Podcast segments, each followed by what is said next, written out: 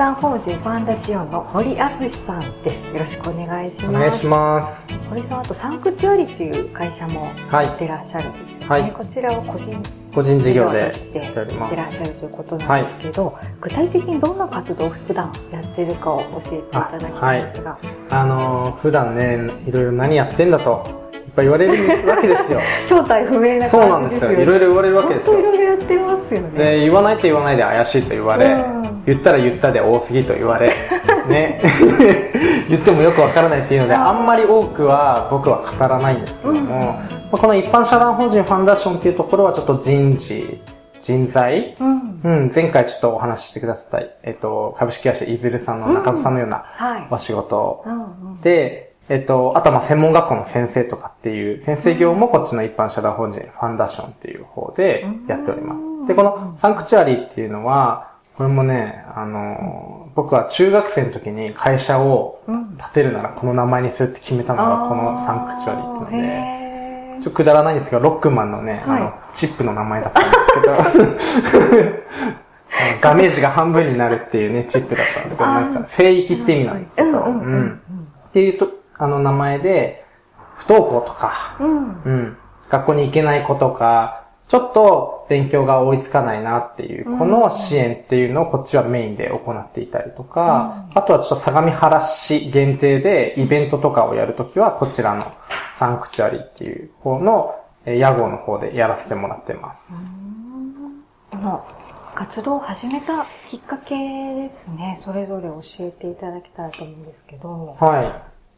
い。今メインでやってる方で言いますと、うん、と僕が今年の2月ですね、大事故に遭いまして、車で。うん、はい。で、それを機にちょっと体が動かなくなっちゃったんですよ、2ヶ月。あまり。で、まあ、その前から、ちょこちょこ不登校の子と一緒に遊んだりとか、うん、っていうのはしてたんですけど、ちょっと体が動かなくなった時に、ちょっと相模原市内で、あの、動ける範囲でやろうって思った時に、うんうん3月から、2月に事故があって、3月あたりから、じゃあもう少し相模原の子供たちに目を向けて、あの、子供たち教えようかなって思った時に、始めたのが今やってる、まあ支援塾みたいな感じでして、あわやあわや生徒数が多くなってきまして、うん。そうなんですね。っていうのが、まあ、こっちの今やってる支援塾の方のきっかけでして、もともとはもう何人かね、あの、学校行けない子とかと、平日の昼間遊んだりとか、一緒に出かけたりとかっていうのをしてたんですけども、で、このもう一つの一般社団法人っていうのは、やばいな、この登記日を忘れると怒られそうなんですけど、2年ぐらい前かな、2年ぐらい前の寒い日に、寒い日ってことは覚えてるんですよ。寒い日に、あの、当時ね、専門学校に僕、あの、専門学校に行ってた時の学校のお偉いさんになるの、あの人立ち位置どこだったんだろう立ち位置。うん、専門学校の時の、あの、恩師の人と一緒に立てた会社が、この一般社団法人ファンダションってところでして、これは就職サポートとか、まあ、その自己分析というか自分の土台を整えるとか自分を知るっていう意味でのワークショップとか、えっ、と、資格を発行していたりとかしていて、で、そのファンダーションでは、その専門学校の方にも先生として、えっ、と、授業をしに行っていますね。はい。じゃあ、教えるっていう活動がざっくり言うと。っていうのは、そうですね、教えるというふうな。教育のそうですね、教育授業っていうのがメインになってますね。はい。なんかそのサンクチュアリのその不登校の子なんかを、うん、あの一緒に遊んだりということでその子たちが学校に行けるようになったりしていったっていうことでしたそうですね、うん、あの学校に行けるようにしてるかって言われたら僕はそうではないんですけど、うん、まあその子を見てあの一緒にいろいろ考えているっていうところで結果的に学校に行けてるっていうことなので、学校に行かせるために何か一緒にしているっていうわけではなくて、今ちょっと学校に行かないっていう選択肢もあるっていう社会になってるじゃないですか。はい、で、僕が学生だった時代の時よりも不登校の数が圧倒的に多いんですよ。僕の時はクラスに一人、あいつ、あのクラス不登校いるよね、みたいな。みたいな。もっと前だと不登校なんてありえないって時代だったわけですよ。けど今はもう、不登校ね、いるよね、みたいな。一クラス分ぐらいできちゃうよね、みたいな。当たり前もう社会になってまして、で、相模原市っていうのもまたちょっと特殊な地域性があって、ちょっと不登校が多かったりするわけですよ。そうなんですね。なので、まあそこで、まあ、お父さんお母さんたちは不登校なんてありえないって思ってるね。けど今の子供たちは、不登校ってあるよねとか、行かない理由もないとかですよ。行かない理由がないってなんだってお母さんたち思うわけですよ。そこのちょっとバランスを僕が間に入って整えてあげたりとかっていうのを、まあ、してますね。うん。そういう子たちは、もちろん親御さんからあの見ていただけないかなっていうことでお話が来るわけですね。はい。あの全部口コミです、うちも。はい。あのー、やっぱり広告をして、じゃあうち不登校だから入れますって、そんな明るい人はやっぱりいないんですよね。やっぱ本当に困った人って、どこに相談したらいいかわからないとかっていうので、お母さん同士の中でこう情報が滞ってたりとか、どうしたらいいかわからないっていうところで止まっちゃってるので、まあ口コミだけでちょっと今はやらさせていただいてるんですけども、うん。堀さん自身学生時代に何かあったとかってありますか？どこの学生時代話せばいいんだろうな。うん、なんかいろいろ書いてありましたね。そうですね。意図的な不登校だったって書いてありました、そうですね。学校行ってきますって言って、あの、学校に行ってこなかった元気な不登校。元気な不登校だったんですね。元気な不登校。そうなんですよ。元気な不登校だったんでね。なんか、だけど、この僕の、僕今25歳なんですけど、はい、僕が今の小学生と喋っても、通用しないんですよ。え、そんななの？今って思うのに、お母さんお父さんたちもっとわからないわけですよ。だからこう彼らのこう、選択肢とか彼らの思ってることっていうのは絶対大人には伝わりづらいわけですよね。僕ですらわからない。いそこをなんていうんですかね、翻訳じゃないですけど、通訳をして、うん。やっぱ喧嘩になっちゃうわけですよ。住んでる世界はやっぱり全然違うんで、お父さんお母さんたちの時代と、今子供たちのいる時代って、びっくりするぐらい違いますし、僕も子供だったら、今小学生だったら学校行かないでニンテンドースイッチずっとやってますよ。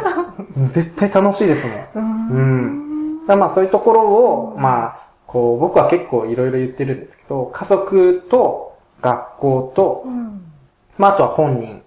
とか地域社会の人たちのバランスを僕は整えてるっていうふうに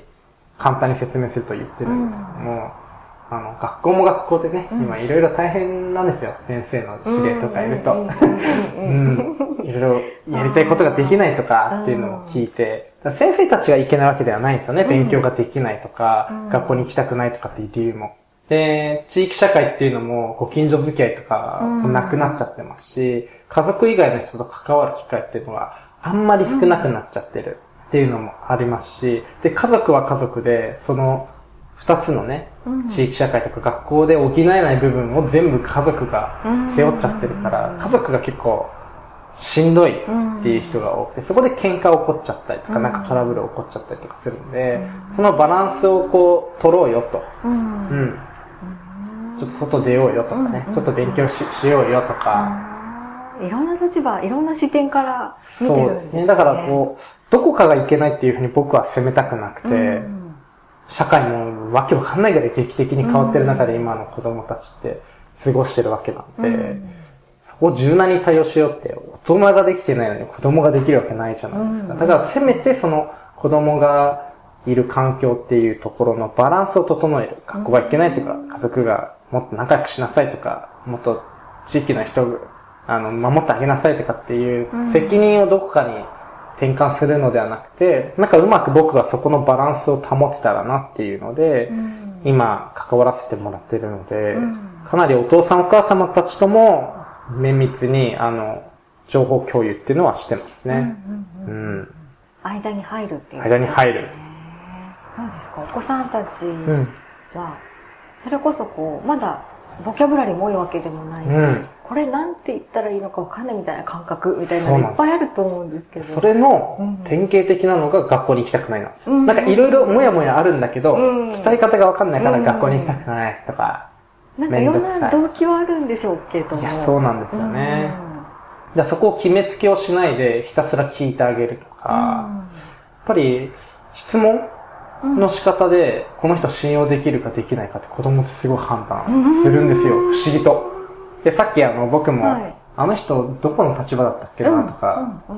言ったじゃないですか。やっぱり大人だけなんですよね、看板で判断するの。例えば、社長ですって言うと、あ、この人社長なんだとか、ちょっとスーツビシッと決めてると、あ、どうしたんだろう。って。大人って結構ね、そういうふうに看板で人を判断したんですけど、子供からしたら僕はスーツ着てようが社長だろうが、なんだろう関係ないわけですよ。もう子供は誰であれ、その人が自分の味方がどうかっていうのを判断してるわけであって、うん、なんかそういうところで僕も、僕もそこは子供から学んで、人を看板で見ないっていうのはすごい僕もしていて、その人を見る。だ子供が何か訴えたいのであれば、なんだろうねっていうのを聞く。その一つの質問でやっぱり、あ、この人味方だとか、聞いてくれるとかっていうのはすぐ顔に出るんで、面白いですよ、そこはやっぱり。心の開かせ方というか、あるんですか？何かこう、聞いてあげるっていうこと。いろんなお母さん方に言われるんですよ。うん、すごい楽しそうに帰ってきましたとか、なんでそんな先生に喋るんですかねって言うんですけど、わかんないんですよ、僕も。あ、そうなんですか。けど、ただ一つ言えることは、多分、僕の精神年齢が小4、小5ぐらいなんだと思います。本当に。同じだって思われてる。うん、同じだと思うんですよ。あの、考えてないですね。はい。本当にそういうそうなんだって普通に思うんで、聞かなきゃっていうよりも、それどうやってやるのとか、それどういうこととか、本当に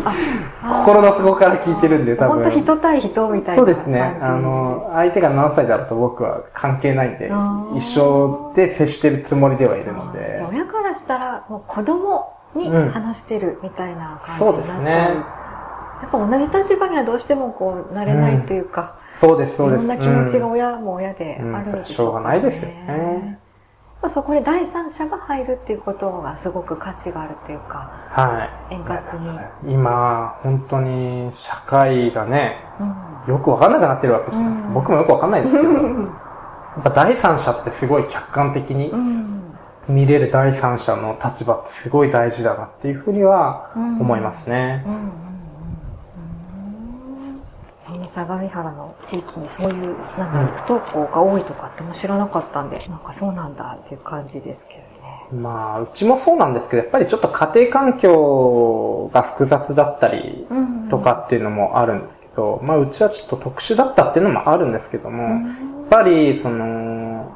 あじゃあ、堀さんは、そのご自身の家庭環境にもいろいろ考えることがあったっていう感じで。すか、はい。うん、あのやっぱり生きてる中でというか、二、十、歳になる、外に出れるまでっていうのに、一番関わる時間が多いのってやっぱ家族だと思うんですよ。うん、その家族の中の関係性とか家族の口癖とかじゃないですけど、うん、家族との関わりってすごい僕は大事、一人の人を作るっていうところでは、うん、形成されるってところでは、すごい大事な環境だなって思っていて、で、そのね、ファンダーションの方でも、あの、社会復帰とか、社会に出る人たちの相談とかは載ってるんですけど、やっぱりそれ以前に、うん、子供の時にそういうのを作ってあげたら、就職とかそもそも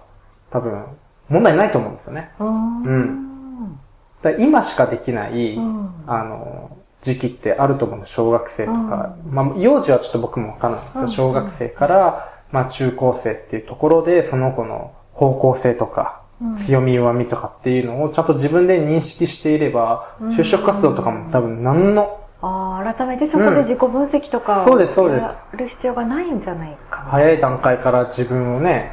知って、自分がやりたいことを見つけられれば、もう全然困んないなと思ったわけですよ。ああ、なるほど。はい。子供のうちからそういうふうに自分を見つめられるっていう風な環境もそうですし、家族が応援する環境っていうのを整えられるのはすごいいいことかなっていうふうには思いますね。なんかそれすごく根本的なところから見つめてる感じがして。そうです、そうです。ね。いいですね。だ天才ばっかりですよ、うちは。うん、なんかそんな感じがする。あのー、やっぱり、いいところは絶対あるんで、うん、まずは長所ボカンって伸ばしてほしいんですよ、うんうん。いいとこ見つけてあげる。まず見つけてあげるところから始めます。うん、いいとこ見つけてあげて。気づかないもんですかね。そうですね。やっぱり危ないとかね、お母さんとかだとなっちゃうんですよね。それ危ないとか。それやってもダメよとかね、なっちゃうのはすごい気持ちわかるんですけど、はい、まずその子の好きなこととか、長所っていうところを見つけてあげて、それをもうめちゃめちゃ伸ばしてあげると。いうことは僕もすごい大切だなって思いまして、けど、やっぱり好きなこと嫌いなことってあると思うんですよ、やっぱり。で、その嫌いなことに対してどう向き合うかっていうのも作んなきゃいけないんで、好きなことだけやっていいよっていうわけにはいかないので、まあ、そこを同時にやっていければ、方向性って必然的に出てくるんじゃないのかなっていうふうには思いますね。それすごく長い目で見てハッピーですね。自分の長所を分かってて。そうです、そうです。仕事もそれをね、うん、軸に選べたら、うん、すごくいいですね。いや、絶対みんな食に困らないと思います。今、教えてる子供たちはもう、もう方向性決まってるんで。そうなんですね。うん、私こっちで行くみたいな。えー、じゃあそれが例えば大学進学じゃないかもしれないし。うん、もう全然全然。それになるために、走っていける、うん、そうです、そうです。ね。うんそれ本当社会がハッピーになる感じがしますね。だからその、ね、最初ファンダーションっていうところで、こう、就職サポートとかし時も、これもっと早く作っちゃえばいいんじゃないかと思ったわけですよ。19とか18とかで悩むよりも。小さい子たちはそうやって自分の長所とか短所ってどうやって気づき、何から気づくのが多いんですか？これはですね、まあすごい一つは悲しいことで、やっぱり選択肢が多くなきゃいけないので、やっぱりお金っていうのは選択肢になってしまうので、うん、まあ、うちもちょっと母子家庭だったんで、あのね、進学するときは、この学校しか行けないよとかってなるじゃないですか。けどお金があったらもうあっちも留学もできるし、こっちの大学も行けるし、なんだったら地方の方行こうかって選択肢が増えるわけじゃないですか。はい、やっぱりその所得と学力とかっていうのは、厚生労働省でも出てるように、比例しちゃうわけですよ。だからそのお金ってところは一つはあるんですけども、お金以外にもやっぱり人のつながりっていうので、選択肢っていうのは広がると思うんで、とにかくいろいろ経験をするっていうことが大事。その経験するためにはいろんな人に会う、いろんなところにとかっていう選択肢の中でいっぱい選んでもらうっていうのは、すごいいいのかなっていうふうには思いますね。じゃあ、堀さんのサンクチュアリでは、うん、いろんな人に小さいもちろんです。合わせてるめちゃめちゃ合わせてる。えー、うん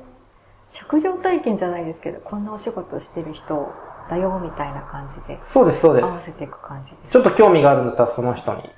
合わせて、うん、あ、実際こういうふうに働いてるんだ、みたいな、こういうこと考えてるんだっていうプロの人にも合わせちゃいます。で、お話聞かせてもらって。お話聞いたりとか、もう実際そこでもう仕事させたりとか。うわそうなんですか。はい。それは相当感動するでしょうね。もうリアルを体感するんですもんね。最近で言うと、えっと、脚本、ずっと物語を書く女の子がいまして、その子のお母さんもそうですけど、結局そんな台本を書いてどうなるどうすんのって思うじゃないですか。脚本ばっかり。脚本っていうかなんか自分のストーリーばっかり書いててもわからないわけですよ。だってそれが使われてなんかテレビで流れるとかまでいかないと意味がないと思われちゃいそうですね。はい、なので僕のつながりで舞台をやってる人に紹介したら、じゃあその脚本舞台にしようって話で、で、初めての時に僕とお母さん。一緒にその脚本を目の前で芝居で見せてもらった時に、あ、形になると全然受け取り方が違うって言ったんですよ。文字だけのやつとやっぱり演じてもらうやつって全然違うわけですよ。そこですごいお母さんも喜んでて、で、娘さんは娘さんでね、自分の書いたやつが舞台、目の前で芝居されてるっていう嬉しさもあって、なんか、すごい今いい空間にいると思って、自分の何の立場かわかんないですけどね、すごいいい空間にいると思って、わ、これすごい楽しいわと思って。ああ、それって今話聞いててめっちゃ鳥肌が立ってすごい。もう、天才ばっかりになるこのままだとっていう、思うんですけど。天才排出しまくっちゃうな、みたいな感じです、ね。そうなんですよ。えー、やっぱそれ好きが形になるっていうのを子供の頃からそうですね。やれるって素敵ですね。で、大人もそれに入ってくれるっていうのが、はい、みんなでそれを実現してくれるっていうのがすごくそうですね。いいですね。やけど、やっぱり子供になると勉強勉強とかなっちゃうんですけど、うん、僕は思うのは学生時代って人生のうちでちょっとじゃないですか、うんうんうん、それの先の方が今健康寿命も伸びてますけど、うん、社会でいる時間どうするかって方が大事だと思うんで、うんうんうん、そこに僕はフォーカスさせてますね。今の学校生活がうんぬんというよりも、社会に出て、これからなんか AI とかいっぱい出てくるけど、その中でも自分らしさ、自分しかできないこととか、社会で生きる、生きていくためっていうところを一番大事にして僕は結構いろいろお話ししてるんで。自分らしさ、うん、どうしてもね、なんか、高校、中学、頑張りなさい、高校受験しなさい、大学受験しなさいみたいな、目の前のことばっかりにいっぱいいっぱいになっちゃってるんですけど、一番大事なのは社会出てからでしょって思っちゃうんで、ここでどうするかってところは常に念頭に置いて、子供たちとは関わってますね。と気になってたのが、その、はい嫌いなこと、好きなことはそうやってわーってやれるじゃないですか。うん、嫌いなことってやっぱ子供だと素直で絶対、なんかもう、うん、もうやですみたいな感じに、ね、どうやって嫌いなものとは向き合わせるんですか？これはですね、僕の失敗経験なんですよ、実は。えー、あのー、僕がですね、逆に長所ばっかり伸ばしてきた 人なんですね。もう嫌いなこと、そんなん人がやればいいじゃん、みたいなぐらい、もう自分のいいとこばっかり伸ばしてて、こう嫌いなこととか、注意されたことに向き合わないで生きてきたわけですよ。それを社会で僕はもう思いっきり、あの、痛恨の一撃を受けたわけですよ。その時に、やっぱり好きなことを伸ばすっていう環境も大事だけど、同時に嫌いなことに向き合う。自分に向き合うっていうことも大事だなっていうので、その好きなことも嫌なことも自分に向き合うっていうのを必要だなって自分自身すごい思ったので、それをするためにどうするかっていうのはやっぱり信頼関係ですね。うん、嫌いなことでも一生懸命一緒にやってくれるとか、うんうん、あった嫌いなら一緒にやろうとか、うん。周りのサポートだったりとか。そうですね。ああ、そっか、一緒にやろうってやれば、あの子供たちのモチベーションもちょっとこう変わってきたり。いや、絶対一緒にやらないと。うん。一人自力でね、うん、これやってごらんじゃ、ね、丸投げしちゃう。そうなんですよ。ゴールを決めてあげたりとか、まあそれ性格にもよりますけど、3分頑張ろうっつってやる子もいればね、ご褒美でやる子もいるかもしれないですし、まあなんかそこはいろいろあるとは思いますけど、嫌いなことに向き合う姿勢っていうのはすごい僕は大事だと思うんで、そのご褒美がダメとかうんぬんとかそういう話の前に嫌い。なものにまず向き合わせなきゃいけないと思うんで、分かった、嫌なのは分かったと。何が嫌だったのとかそういうふうな話とか聞いたりして向き合ってもらうようにはしてますね。堀さんが二十歳の頃にサンクチュアリを設立したということでしたけど、はい、そうですね。いやもう死ぬか独立するかどっちかしか考えてなかったんです、僕。そうなんですか？あのもう途中からサラリーマン無理だって自分でも思ってたので、えー、自己分析はできてたんです、僕も。ああの、人の下では働けねっていうのは、もう薄々感じてたので、あ、じゃあもう自分でやろうと。で、自分でやるか死ぬかどっちかだろうなっていうので、もう自分でやり始めたっていうのがあるので、もうその時は、いい意味でもうちは放任主義だったので、もう自分で考えて自分でやって全部自分で責任を負ってたような家庭で、で、まあ実家もお寺っていうのもあって、厳しさもあったんですけど、それの反発で何でも自分でやってやるっていう気持ちが強くて何でも自分でやると。自己解決してきて、自分の思い通りにしたくてっていうところが、やっぱりリーダーシップになったりとか、気づいたら人の上にいたりとかっていう風なことになっていたので、あそこが強かったですね。何でも自分で。何でも自分で、もう気が済まなかったんで。はい。なんか専門学校の時代に、つまんない授業は全部ビジネス本とお金の勉強してたっていうそうなんですよね。本当失礼ですよね、今考えるとね。もうその頃から独立っていうのを視野に入れて専門学校時代そうですね。専門学校時代は一コマいくらかって計算して、うん、あ、なんだこの人の授業受けてこの値段だったらビジネス本読んで勉強しようみたいな感じで、うん、つまんない先生の授業の時ずっとビジネス本、こそこそじゃないんですよ。うん、テーブルに積み上げて読んでたんで。なんかもう当てつけみたいな、お前の授業はつまんないぞみたいな。当てつけはしなかったつもりなんですけど、勉強したいって気持ちが強くて、ひたすら本読んでましたね。失礼ですよね、本当にね、今考えると。